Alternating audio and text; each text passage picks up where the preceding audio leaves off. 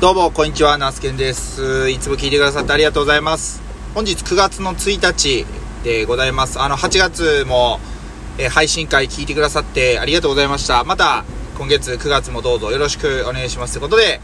え今日はですね、あの時刻が、え15時前なんですけど、まあ、作業がね、まあ、一旦というか、目処ついて、で、ちょうどね、三重県四日市市、雨が降ってきたんで、もう今日は作業上がろうかなと思います。で今日の内容なんですけど一応まあ大きく分けてというか2本仕立てでお話ししたいなと思うんですけども、えーさつまいも、まあ、焼き芋というかについてとあと買い物の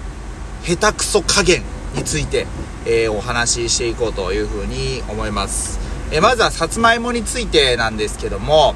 昨年のですね、僕11月に、えーからですね、まあ、焼き芋屋さんを、まあ、不定期ではあるんですけども、営業してきました。で、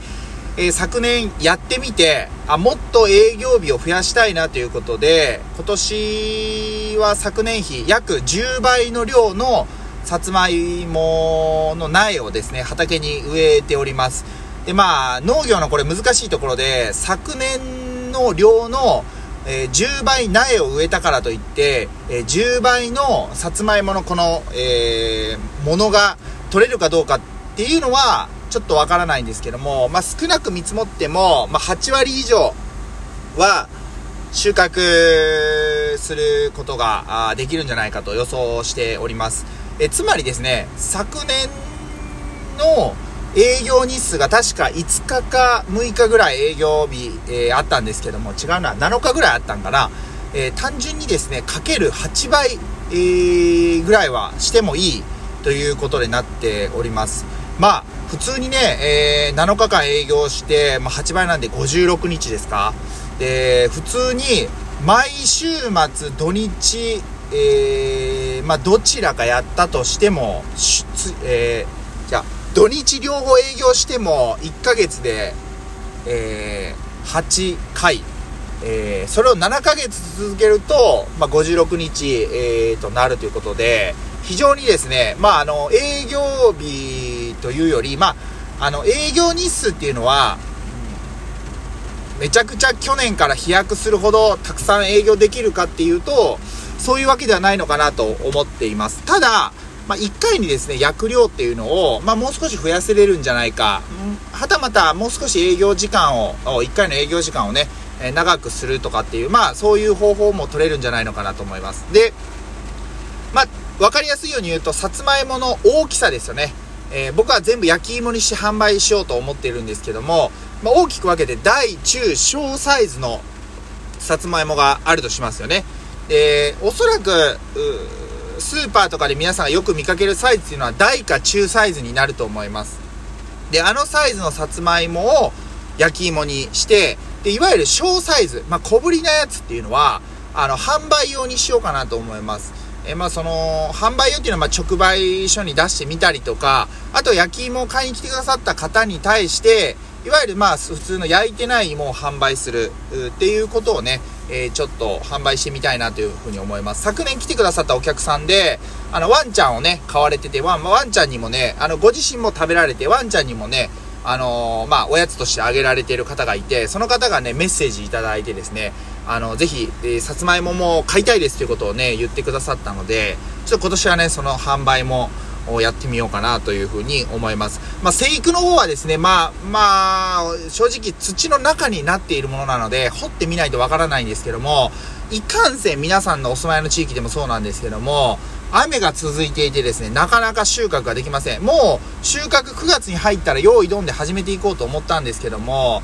今日もね、本当にこんな、まあ雨が降ってきた。で、週間天気予報を見てもしばらく雨マークがずっと続いてる。1日途中で晴れマークがあったとしても、すぐまた雨マーク次の日からっていう感じで、なかなかね、畑に、えー収穫で作業に入ることができません。なので、おそらく予想というか、あ9月の中下旬ぐらいに収穫がなるんじゃないのかなっていうふうに思います。はい。まあ、こんな感じでね、えー、さつまいもの現状をお伝えしたところなんですけども、まあ、頑張って、えー焼き芋屋さんの営業に向けて、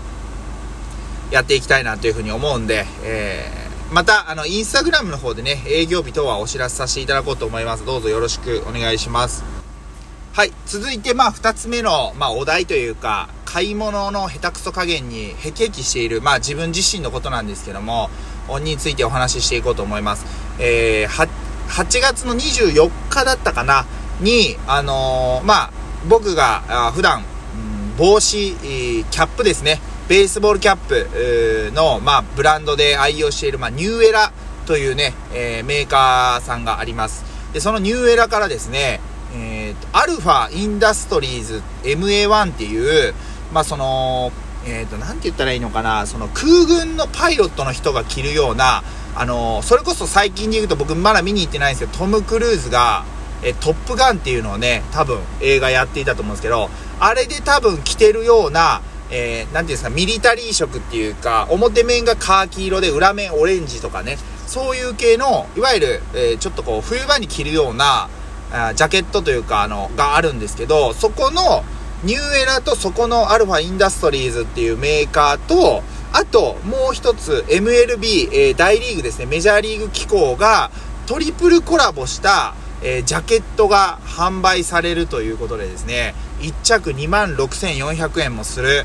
えー、ジャケット。今までで多分ジャケットで一番高い買い物やったんちゃうかな、自分自身の買い物では。と思う、えー、買い物をしました。でね、えっ、と、一応その、ニューエラのマークが、まあ、ニューエラのマークが入っているのと、あとね、えー、大リーグの中でもヤンキース、ニューヨークヤンキースっていうチームのロゴが入っているいうもの。で、アルファインダストリーズっていう多分そのアパレルブランドの代名詞でもある、なんか赤の細い、なんかそのワッペンじゃない、なんかあの、うん、紐？なんか、腕章？わか、ちょっと忘れました。あのー、そういうのが、こう、左腕からですね、ちょっとこう、垂れているような感じで、めちゃくちゃかっこいいなと思って、しかもリバーシブルで、えー、着用できるということで、表面はネイビーの、まあ、色なんですけども、リバーシブル、反対面は、えー、ミリタリー色、まあ、あの、いわゆる迷彩柄というやつでね、一目惚れして購入しました。で、えー、2日ほど前に届いて、で昨日、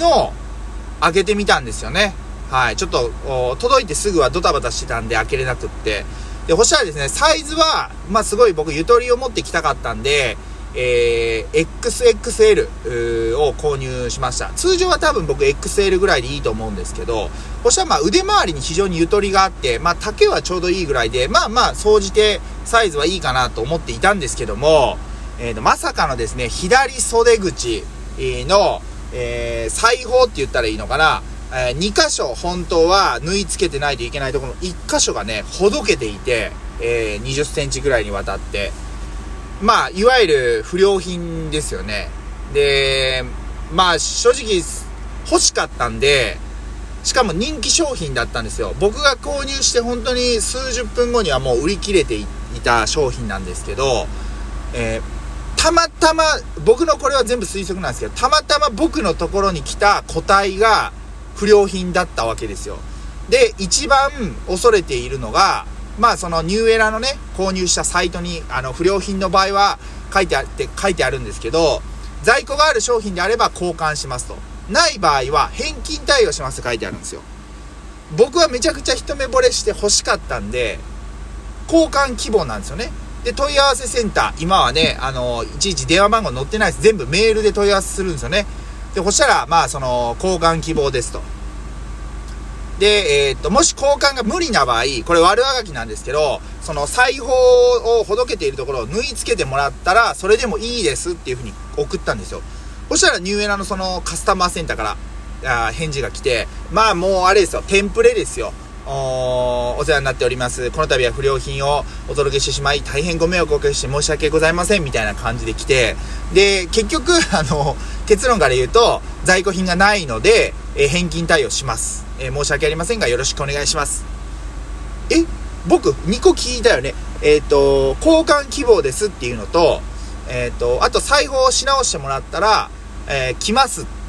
それについて返事ないわけですよ。いやいや、質問に答えてくださいっていう感じでね、メールを送りました。まあもうこれ、ね、クレーマーに近い感じなのかもしれないですけど、送ったら返事が来て、えー、その要は、こちらでは、そのそういった修繕っていうのは行っておりません。で、えっ、ー、と、その、集会依頼、えー、をするので、ご希望の日時、えー、時間帯を第3希望までお伝えくださいっていうことで、まあ、来て、もうそれも全部機械、機械的なもうテンプレですよ。はい。ね、な、なんかす、すっごい僕やきもきして、えっ、ー、と、なんで、その、なんで僕、僕だけ他の人もあったかもしれないですけど、なんで俺のところに不良品が来て欲しい商品が買えないのってことなんですよ。で、そこで毎回思うんですけど、僕今回オンラインで買ってるんですよね。で、実物を見て買っているわけではないです。あのー、スマホを見て買ってます。で、これ本来、えー、オンラインじゃなくって、オフラインで要は店舗とかショップに行って、えー、これだと思うものを購入していれば、えー、その時にちょっと袖口とか、まあちょっとこうね、ほつれが出やすいようなところを見て問題なければ買えばいいわけですよ。はい。いいわけですよ。なのに、まあそれができないというか、ほんでこの機械的なやり取りもすごいなんかストレス溜まって、もう絶対二度とそのニューエラでアパレルは買わないと、思いました。で、まあ、何がいいかというと、やっぱりその、結局自分の買い物の仕方がめちゃくちゃ下手くそだなっていうところです。そういったオンラインショップで買わずに、えー、店舗として構えているようなところで買えば、今回みたいなストレスを感じなくて済んだんで、次は、あのー、もし何かね、高額の買い物をするときは、そのような買い物をしたいなと思いました。えー、よかったら皆さんもね、その大きい買い物で、えなんかこう、やらかしてしまったエピソードみたいなのがあったらね、ぜひ、教えてもらいたいなというふうに思います。はい。久しぶりにちょっとあの話したんですけども、12分をね、結構目いっぱい使って話をさせていただきました。えー、それではね、えー、皆さん、あのー、いつも聞いてくださってありがとうございます。えー、まだお仕事の方は、あもう少し頑張ってください。えー、お休みの方は、ごゆるりと過ごしていただければなと思います。最後まで聞いてくださってありがとうございました。以上、ナスケンでした。ありがとうございました。